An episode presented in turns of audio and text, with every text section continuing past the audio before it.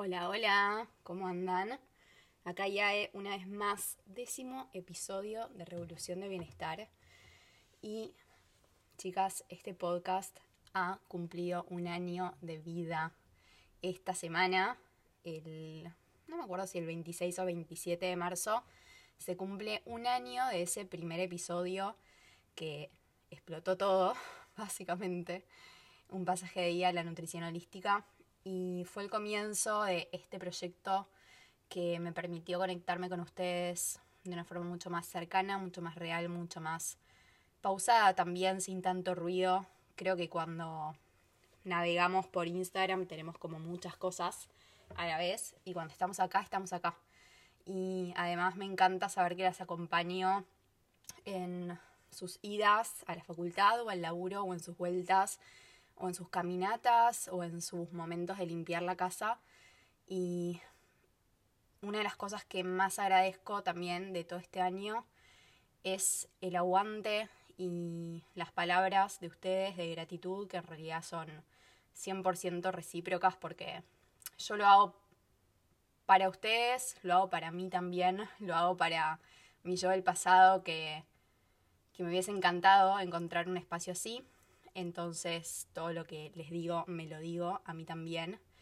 Em, y bueno, no quiero perder la oportunidad de agradecerles por estar del otro lado, por bancar cada uno de los episodios, por darme su feedback, por contarme y compartirme sus historias de amor propio eh, y contarme también cómo las acompaño en esa historia, en ese proceso de autoconocimiento y de sanación. Así que cumpleaños el podcast y cumpleaños yo. Seguramente cuando me estés escuchando, capaz, si me escuchas el sábado 2 de abril, el día en el que va a salir este hermoso episodio, voy a estar cumpliendo años yo también.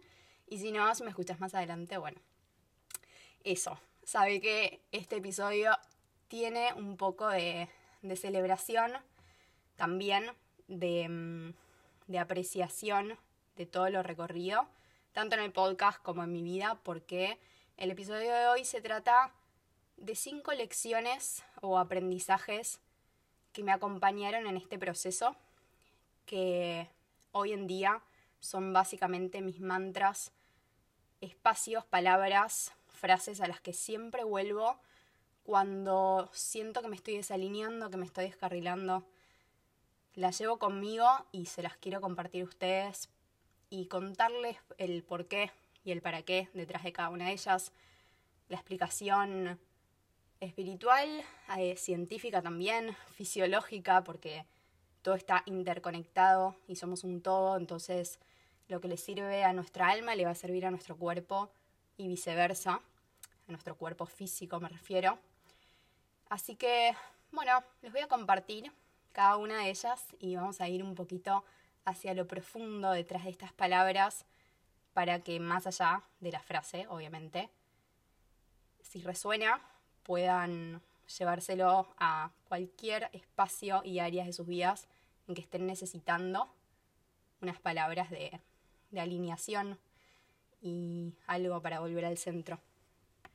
Vamos entonces con la primera de cinco, este primer mantra, esta primera frase que además de ser un, o sea, la transformé en una frase para tenerla ahí como, como un gran ancla en mi vida, pero en realidad fue como una revelación que tuve, como algo que me permitió, es como si me hubiesen limpiado el parabrisas.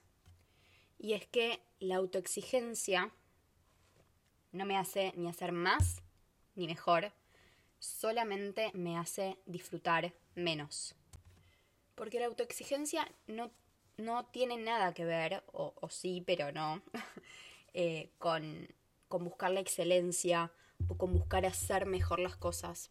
La autoexigencia es como, para mí, o sea, en mi cabeza se arma como ese espacio que existe entre lo que es y la expectativa que tengo de cómo debería haber sido. Y siempre que estamos en ese debería haber sido, es porque nos estamos enfocando en algo que no podemos cambiar puntualmente hoy. Entonces no tiene que ver con las ganas de cambiar o con las ganas de ser o de hacer mejor, sino que tiene que ver con esa frustración que termina como tiñendo absolutamente todo lo que haces porque crees que no es suficiente. Y siempre que estamos en ese cómo debería haber sido, estamos paradas en el pasado y el pasado no se puede cambiar. Entonces siempre vamos a estar paradas en el resentimiento. Y la frustración, el resentimiento, el enojo, la bronca, todo, absolutamente todo, termina como arruinando incluso hasta eso que mm, luchaste por hacer o quisiste hacer bien o hiciste bien, de hecho, pero es como esa autoexigencia no te permite verlo porque estás poniendo el foco en lo que falta. Y una de las cosas que también aprendí a hacer a lo largo de este tiempo y sobre todo en este último año, en mis 28, es integrar la luz y la sombra de esa autoexigencia que fue parte de mi vida durante tanto tiempo. Porque todas esas cosas que, esas formas que adoptamos, esos patrones que adoptamos a lo largo de nuestra vida, los adoptamos y los sostuvimos porque en algún punto, en alguna beta de eso, nos sirvieron. Algo muy positivo y fructífero también es en lugar de enojarse con esa autoexigencia y rechazarla, porque al final todo lo que rechazamos y resistimos persiste y persiste y se vuelve cada vez más intenso para que lo veamos. Primero, entender, sobre todo cuando vuelve esa exigencia, sobre todo cuando ya tomaste conciencia de que no te sirve la autoexigencia y que no te sirve pararte en ese lugar de autoexigente, cuando viene nuevamente, porque todo es un ciclo y todo proceso es espiralado, entonces muchas veces volvemos a esos lugares que creíamos que ya habíamos superado, es preguntarnos qué es lo que nos está viniendo a mostrar. Y muchas veces lo que nos viene a mostrar esa autoexigencia es que nuevamente necesitamos traer todas esas herramientas que tenemos para volver a soltar el control, para volver a soltar el foco en la insuficiencia y volver a poner el foco en el disfrute. Y otra de las cosas que también nos vienen a mostrar estos viejos patrones reapareciendo y estas cosas que creíamos haber soltado en algún momento, es que a veces no somos conscientes, al menos a mí me pasa, que cuando tomo conciencia de que estaba siendo autoexigente conmigo, tomo conciencia del nivel de estrés y ansiedad que estaba manejando. Y es como en el cuerpo y en, nuestro cerebro, todo ese piloto automático, todos esos patrones que aprendimos para, para sobrevivir en este mundo, para defendernos de las cosas que, que, nos dañaron o que creíamos que nos iban a dañar, están todas unidas. Entonces, cuando aparece una, inevitablemente aparece la otra, y es viendo esa cosa y esa forma que no nos gusta y que rechazamos y que no nos hace bien, que podemos tomar conciencia de todo lo demás. ¿Y a qué me refiero con integrar las luces? Con que esa autoexigencia viene como en un paquete con luces y con sombras, como cualquier forma que tomamos.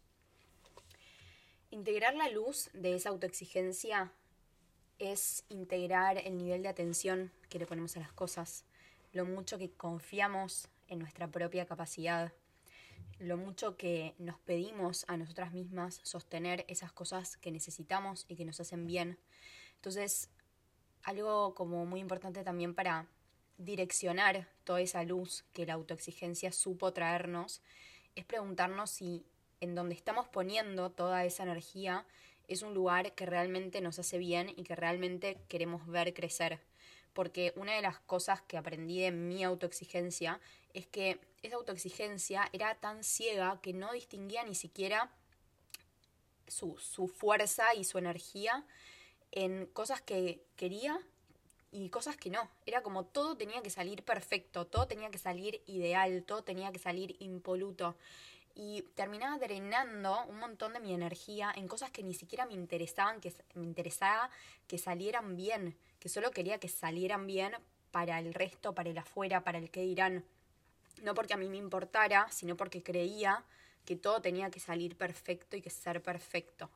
Porque si no iba a ser una muestra de que yo no era suficiente, lo suficientemente buena, lo suficientemente lo que sea, para poder llevar eso a cabo de la manera que estaba en mi ideal.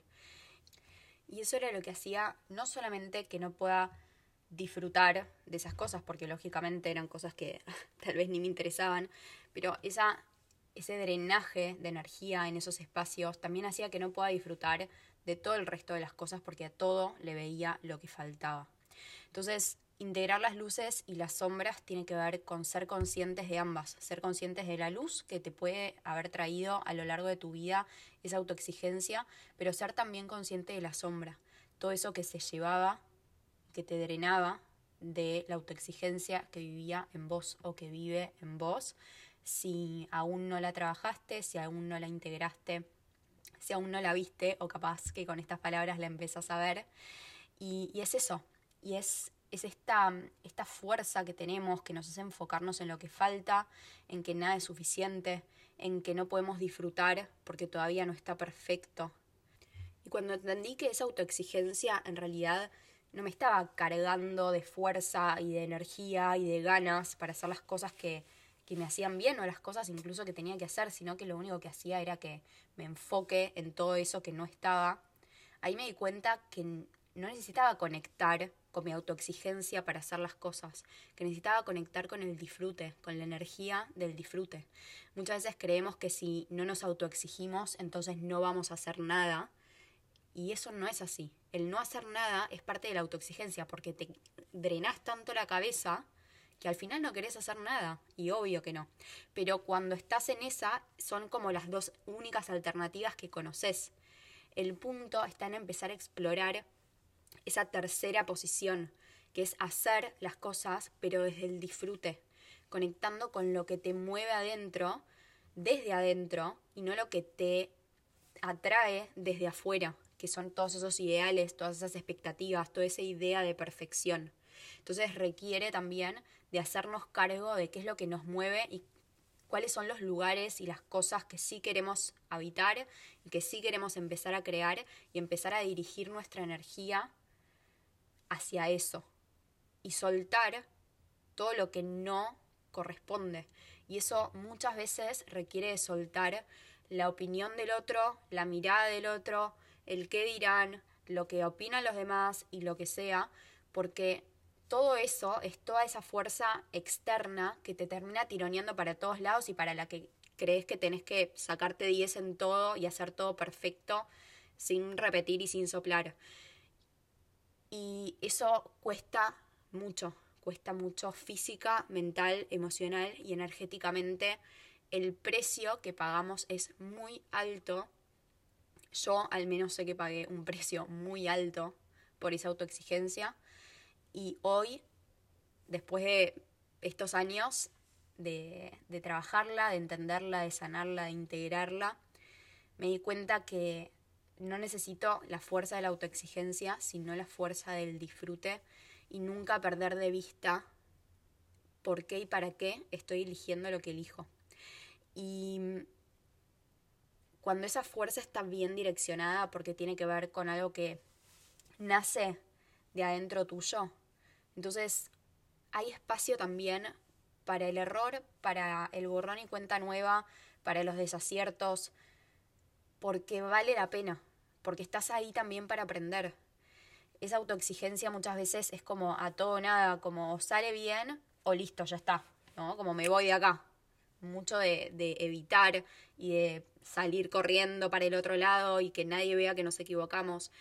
Y eso no es la vida, porque ¿quién dice que tenemos que tener todo resuelto para hacer esas cosas que queremos hacer? No, estamos acá para aprender, estamos acá para equivocarnos y ningún error es tan fatal como para que te cueste y, que, lo y que dejes lo que deseas hacer por ese miedo a equivocarte. Em, y a veces cuando el miedo a equivocarte es más grande que lo que querés hacer, capaz que eso que querías hacer no era tan grande como creías y es momento también de redireccionar y saber que, que todo es un proceso y que el aprendizaje y aprender sobre tus propios errores y sobre tus propios desaciertos es el mayor aprendizaje que vas a poder tener en toda tu vida y nadie, absolutamente nadie, tiene todo resuelto al empezar y el camino se va haciendo al andar. Así que ese es el número uno, la autoexigencia no me hace ser más ni mejor, solo me hace disfrutar menos. Y vamos con el número dos, que es la frase, el mantra, que sí me lo repetiré, sí me lo repetiré bastante seguido, y es que no busques controlar, que busques conectar. Y me lo digo así, no busques controlar, busca conectar. A veces hablarnos como en esa tercera persona, como, no sé, ayuda a como sentir que estamos recibiendo un mensaje del más allá, que en realidad es del más acá porque sale de adentro. Y tiene que ver con, con, primero de todo, volver a reconocerme humano. Porque como seres humanos, una de las cosas que necesitamos para sobrevivir, además de alimento y oxígeno, es la conexión. La conexión con el otro y la conexión, primero, obviamente, conmigo misma. Entonces, cuando busco conectar en lugar de controlar, vuelvo a reconocerme como humana. Vuelvo a reconocerme también como humana en ese querer controlar, porque tampoco se trata de estar como recriminándonos que estamos buscando controlar todo el tiempo. No, no, o sea, buscar controlar también es parte de ser humana, pero lo que me va a hacer sobrevivir y lo que me va a, permitir que eso que, que estoy deseando pueda ser sostenido y que yo misma pueda ser sostenida eh, y que las cosas se terminen dando como, como realmente lo deseo, es conectando y no controlando. Y así como el opuesto de la autoexigencia no es no hacer, sino que es disfrutar, el opuesto de controlar no es descontrolarse, es conectar y confiar.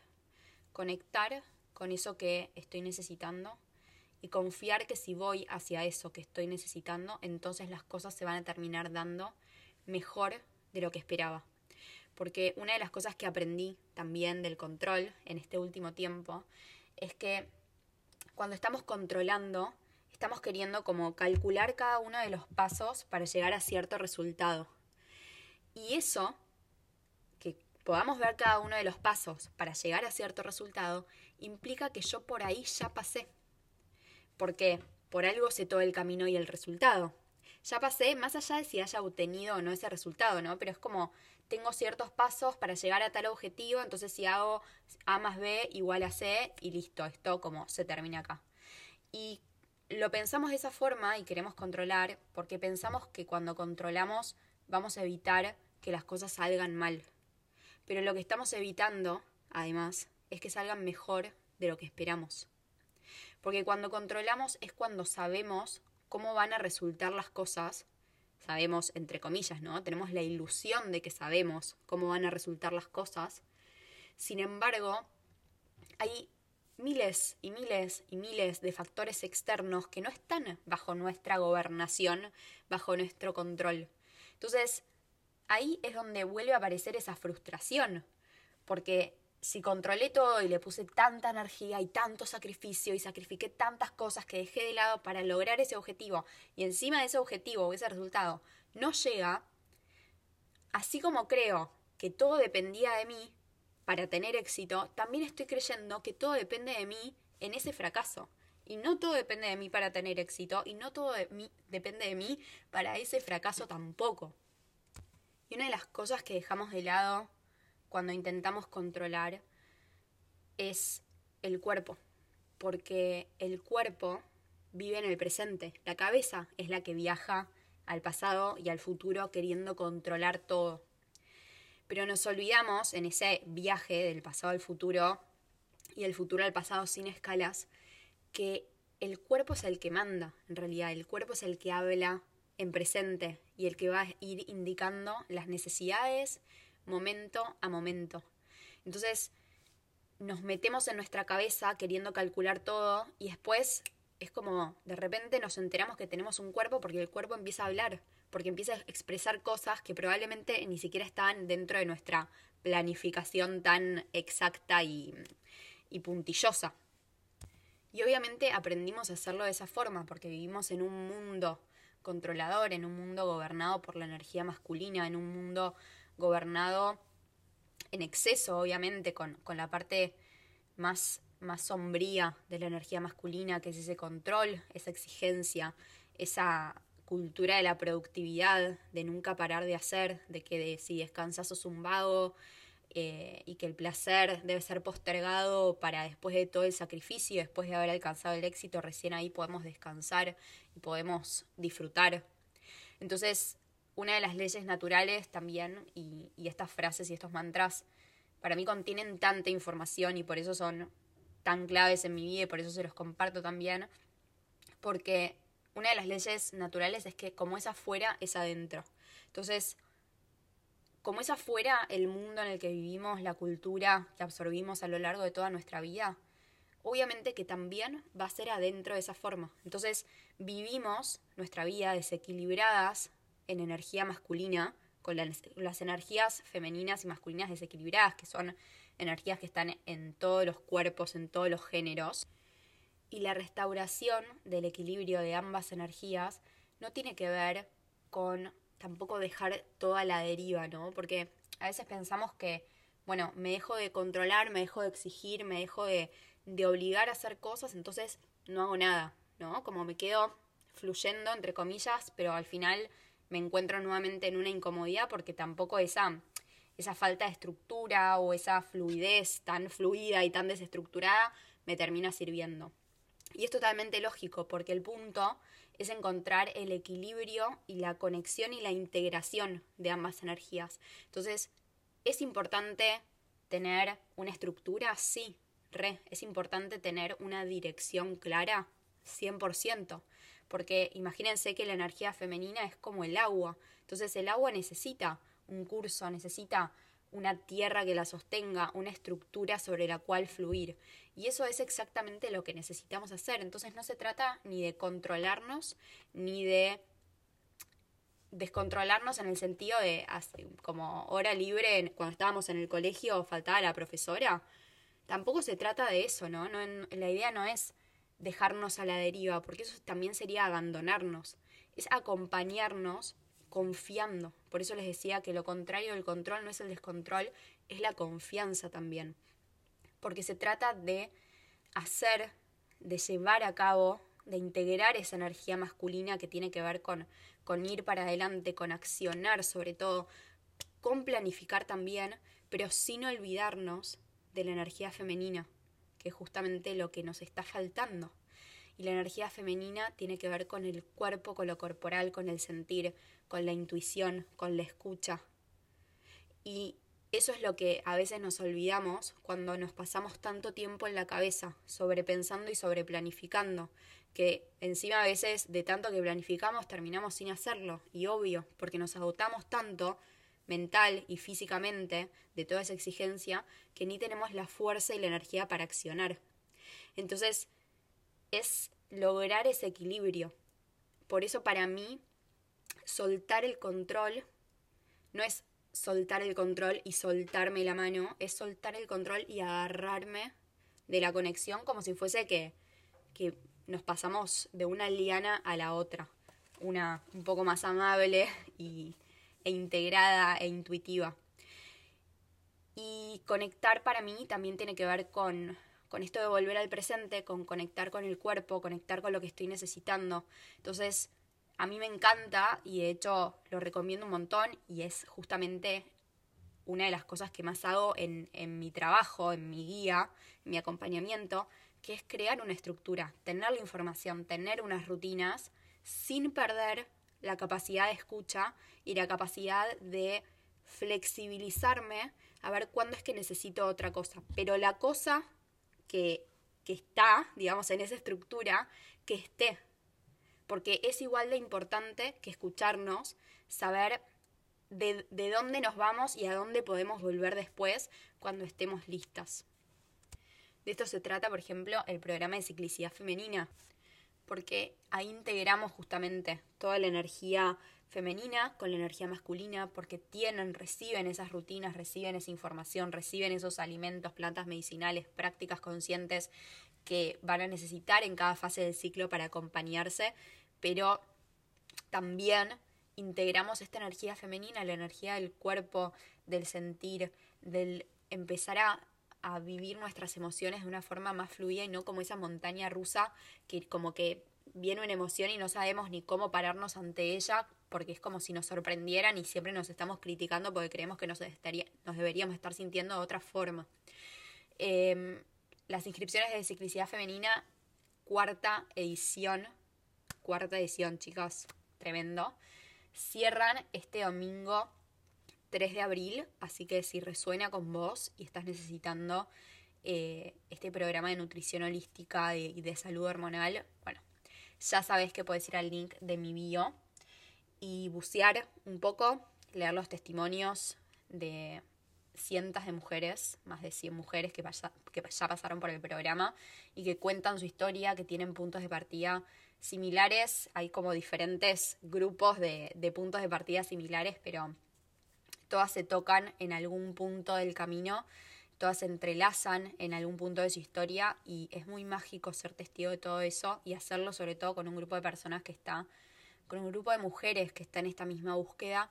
Es eh, muy mágico porque trae esta energía de la tribu, esta energía femenina que tanto necesitamos sanar después de tantos años y décadas de vernos las unas a las otras como, como competencia o Como algo a controlar en vez de algo con lo que conectar también. Bien, vamos con la tercera. Y es, la única forma de salir es atravesándolo. Y esta frase, gran mantra, es uno de los mantras que uso en los momentos más difíciles porque es como cuando ya estamos en esa, en esa en esa fase, en ese momento en el que estamos resistiendo tanto lo que nos está pasando, que lo único que nos queda hacer es aflojar. Y son esos momentos en los que la vida no te pide, no te pide que, que seas más fuerte o que luches más, ni que te defiendas, ni que lo resistas, ni que te aguantes, sino que al contrario, seas más suave, te dejes sostener, te dejes atravesar aflojes, exhales, aflojes un poco el cuello, el cuerpo, todo, y te entregues a lo que está pasando. Porque mm, el cuerpo tiene esta forma de comunicarse con nosotras, que es a través de mensajes, que es a través de síntomas, de signos, de conductas. Y son esos síntomas, signos y conductas que menos queremos ver y que más lejos queremos tener los que más vienen a enseñarnos. Y antes de deshacernos de ellos y antes de que desaparezcan de nuestras vidas, yo te juro que están ahí para enseñarte algo de vos que no lo podrías aprender de ningún otro lado porque ninguna otra cosa te molestaría tanto y la verías con tanta atención y obsesión como estas cosas. Entonces, la salida es atravesándolas, la salida es viéndolas de frente y preguntándoles qué te están viniendo a mostrar.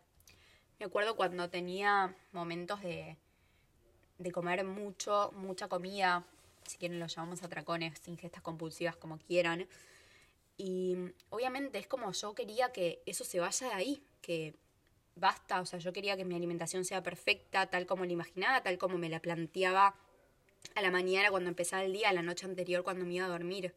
Y eso volvía a aparecer y volvía a aparecer y volvía a aparecer. Y, y obviamente me generaba mucha frustración, mucha bronca, mucho resentimiento conmigo misma.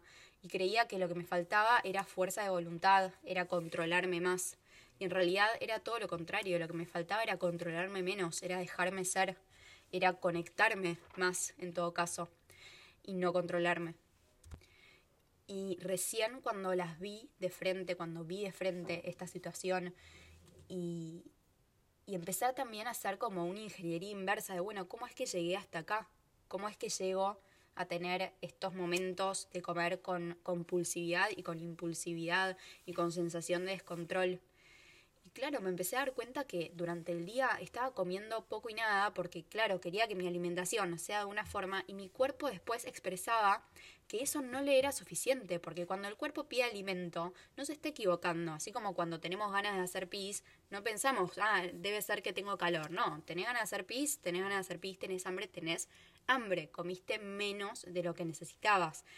Y esas cosas que tanto nos cuesta como interiorizar y darnos cuenta de, terminamos también como evitándolas porque nos generan tanta ansiedad y es tan insoportable y tan incómodo verlas de frente porque nos genera y nos da tanta vergüenza porque nos enseñaron que estaban mal, que es lógico que queramos escapar de ahí y que las resistamos y que las rechacemos porque aprendimos a rechazarlas, porque aprendimos a ver que no, que, que si eso pasa, no pertenecemos. Y en realidad dejamos de pertenecer cuando nos dejamos de pertenecer a nosotras mismas y cuando somos nosotras las primeras que nos rechazamos. Entonces, abrazar esas cosas que antes les escapaba y, quería evitar a toda costa fue uno de los aprendizajes más grandes de los últimos años y de este año también, em, con cosas difíciles de la vida, incluso me acuerdo, eh, antes de sentarme a escribir el libro, era como, quiero dar la vuelta, ¿no? Como tomar el atajo y que esto esté terminado porque era algo que me resultaba en un principio incómodo. ¿Y cómo no va a ser incómodo si revolví un montón de cosas adentro mío para poder escribirlo? Pero la única forma en la que eso dejó de ser incómodo es cuando lo atravesé, cuando me senté y lo hice y lo vi de frente y lo transité.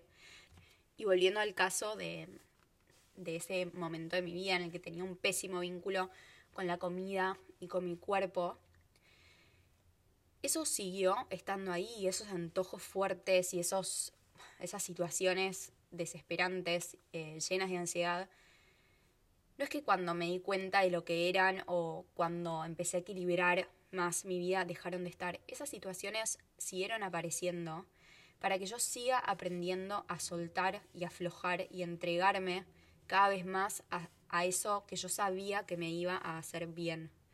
Porque a veces es como, sabemos qué es lo que nos va a hacer bien, pero creemos que primero tenemos que sacrificarnos un poco más y aguantarnos la respiración para recién después merecer aflojar y entregarnos y hacer ese proceso que tanto vamos a disfrutar. Y en realidad, que vos ya lo puedas ver, que vos puedas ver esa salida, por más de que hoy te resulte incómoda o que creas incluso erróneamente que es más larga o que es más dificultosa, si te llama una y otra vez, anda por ahí, porque va a ser tan mágica la resolución de eso y ese y el afloje de eso que hoy te está incomodando tanto que no lo no vas a poder creer como no lo hiciste antes y eso es exactamente lo que me pasó a mí como hay cosas que cuando las atravesé eran mucho menos en, en carne y en materialización de lo que eran en mi cabeza. Y es porque nos creamos un monstruo y cada vez que lo resistimos y lo rechazamos, ese monstruo se agranda y se agranda y se agranda y creemos que cada vez tenemos menos herramientas y menos posibilidades de atravesarlo. Pero es atravesándolo que vamos encontrando esas herramientas también. La vida no nos va a poner absolutamente nada adelante nuestro que no estemos preparadas para enfrentar. Y es así que la forma de salir de eso que te incomoda es atravesándolo, porque la incomodidad de atravesarlo va a ser mucho menos que la incomodidad que sentís ahora, que te estás dando cuenta que tenés una incomodidad y no la querés atravesar. Y uno de los espacios fases, podría decir, de, mi vida, de este año que aprendí a, atravesar, son esos momentos de desconexión, que antes me los juzgaba muchísimo, los detestaba, creía que estaba perdiendo mi identidad, que estaba perdiendo quién era.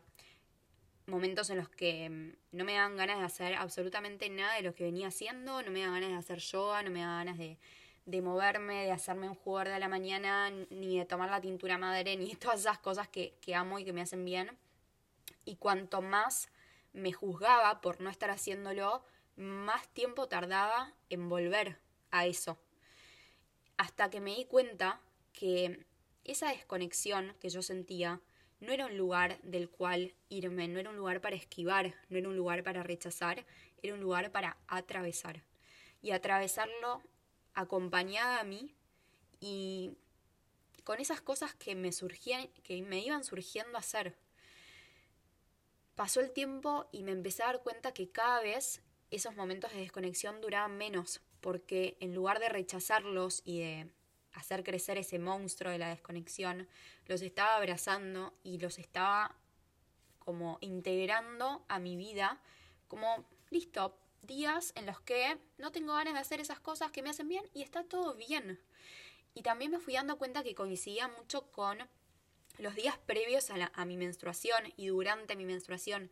Y es totalmente lógico porque no somos lineales, somos cíclicas y no tenemos no nos reseteamos cada 24 horas y tenemos como un plan de acción nuevo para el día de mañana que vamos a cumplir y que vamos a hacer porque nos vamos a levantar tal como lo imaginamos. No, somos cíclicas, somos emocionales, vivimos a través de nuestros cuerpos y a través de las necesidades de nuestros cuerpos y si el cuerpo necesita poner el foco en un proceso como es la menstruación y como es también todo este proceso de desintoxicación que es el sangrado menstrual. Entonces necesitamos darnos ese permiso para habitar esos días de una forma menos superficial y más profunda, menos de, del día a día y de las corridas y de las típicas cosas que solemos hacer y más del ir hacia adentro. No perdernos tanto con, con esos detalles que al final no nos hacen a nosotras como personas y enfocarnos más en lo que estamos necesitando. E incluso en ese, en ese mm, en esa aceptación de esos días de, desconexión, me encontré yendo hacia esas cosas que antes no me daban ganas de hacer, pero porque además de todo ese proceso de desintoxicación que estaba experimentando, me estaba juzgando al respecto, entonces la energía que tenía era nula.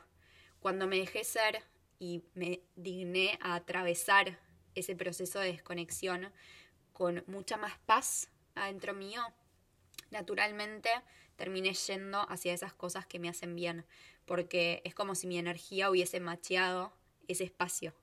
Y cuando me estaba juzgando, cuando me estaba esquivando a mí misma y a mi necesidad, también era lógico que todas esas cosas que me hacen bien no estén ahí para mí, porque yo no estaba ahí para ellas. Vamos con la cuarta y anteúltima, y vieron cómo todas se empiezan a interconectar eh, y tienen un poco de eso, ¿no? Como que todas empiezan a explicar y a, y a traerme de diferentes lugares a los que me puedo llegar a ir. Y es que el objetivo es el de disfrutar del proceso. Y viene bastante alineado a las primeras dos, sobre todo, a la última también, en realidad, a la tercera, y tiene que ver con más allá de sí buscar una dirección y tener una dirección clara hacia dónde queremos ir, poner el foco en que el camino hacia ese espacio que queremos llegar sea disfrutable. Y que nuestro principal objetivo y el principal foco esté ahí y no en alcanzar ese resultado. Porque como sociedad y como parte de la cultura en la que vivimos aprendimos a postergar el disfrute y el placer hasta no haber logrado cierta cantidad de cosas que inventa la cabeza y el cuerpo es como tiene que hacer caso a eso. Y en realidad todo lo que tenemos es el presente. Todo lo que tenemos es el presente.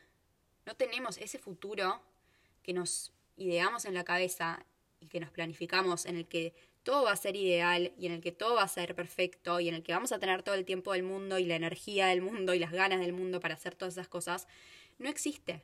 ¿Lo podemos crear? Sí, pero la única forma de crearlo y de construirlo es si disfrutamos del proceso y soltamos la expectativa del resultado y el checklist de objetivos al que nos tenemos o, creemos que nos tenemos que acomodar constantemente.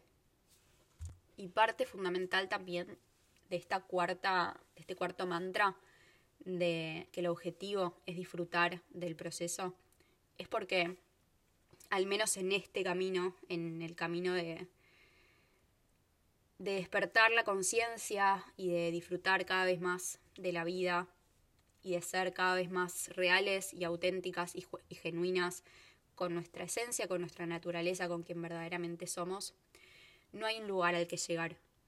No hay un checklist de cosas que se van a dar en cierto momento y que van a estar todas y vos vas a llegar a ese lugar y así se va a quedar.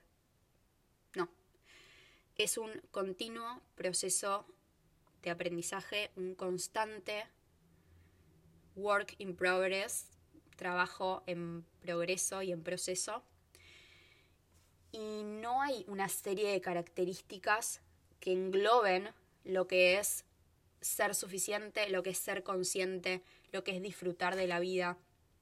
No es que si vivo en tal lado o vivo en tal otro, o tengo pareja o no tengo pareja, o tengo más o menos plata, o tengo hijos o no tengo hijos, o eh, medito todos los días o no medito todos los días. O sea, no hay un checklist al cual llegar, no hay un lugar al que llegar y tampoco es que todas estas cosas que, que vamos aprendiendo y que vamos absorbiendo a lo largo del tiempo son estáticas, porque se siguen construyendo y se siguen moviendo porque somos ese movimiento constante. Entonces, sí hay momentos en los que vamos a sentirnos plenas y en los que vamos a sentirnos recontra felices, pero son estados. Y creo que uno de los principales objetivos, que son justamente el proceso de, es el proceso de aprender a estar en paz con como sea que esté, que para mí eso es el bienestar. No es estar bien todo el tiempo o estar feliz o estar todo el tiempo disfrutando, sino aprender a estar en paz, a aceptar, a fluir con como sea que esté, porque somos humanas y no vinimos a sentirnos bien, vinimos a sentirlo todo. Entonces, para mí a veces el disfrute pasa, ¿saben por qué? Por disfrutar de que me estoy permitiendo estar triste, o disfrutar de que me estoy permitiendo estar enojada, o disfrutar de que me estoy permitiendo descansar o estar un día tirada panza arriba mirando la tele. Y para mí, disfrutar de eso es el objetivo. Y es un proceso porque es un constante laburo de incluso traerme todos estos mantras que les estoy compartiendo hoy para recordármelo constantemente. Entonces no hay un lugar al que llegar más que al presente y a habitar todo eso que es, porque lo perfecto es lo que es, y disfrutar de lo que es es lo que nos trae todo eso que, que estábamos esperando, tal vez en cierto resultado o en cierto conjunto de características que, que, nos vendieron, que nos venden, nos vendieron en su momento, nos vendieron en, en la década anterior y ahora se vende en otros formatos, se vende en quién es la más consciente, se vende en quién eh, come de la forma más intuitiva o más mm, limpia. Y ese, esa idea de perfección se va moldeando a lo que la sociedad quiere hoy de nosotras. Entonces la libertad y el disfrute máximo para mí es está en soltar todos esos, todos esos ideales y en enfocarnos en, en el crecimiento interno, en aprender a disfrutar de lo que tenemos, en apreciar lo que tenemos. Y para mí el objetivo es ese, es el de disfrutar todo lo que este mismo proceso nos trae. Y vamos con el último, el quinto mantra, que es una frase bastante conocida, que es donde pongo el foco, pongo la energía, y donde pongo la energía, eso crece. Es una frase espiritual muy conocida y para mí es un mantra porque cada vez que estoy poniendo el foco y la energía en un espacio que no quiero hacer crecer, es donde me traigo de nuevo y me alineo y me encarrilo con esta frase y me pregunto, bueno, ¿qué es lo que sí quiero? ¿Qué es lo que sí quiero hacer crecer acá? Y no se trata de esa positividad tóxica de no tener pensamientos negativos, ni nada de eso, ni de no tener miedo, ni de que el miedo te enferma, no, no, no todo es necesario y los pensamientos negativos también son dignos de abrazar porque vienen a protegernos.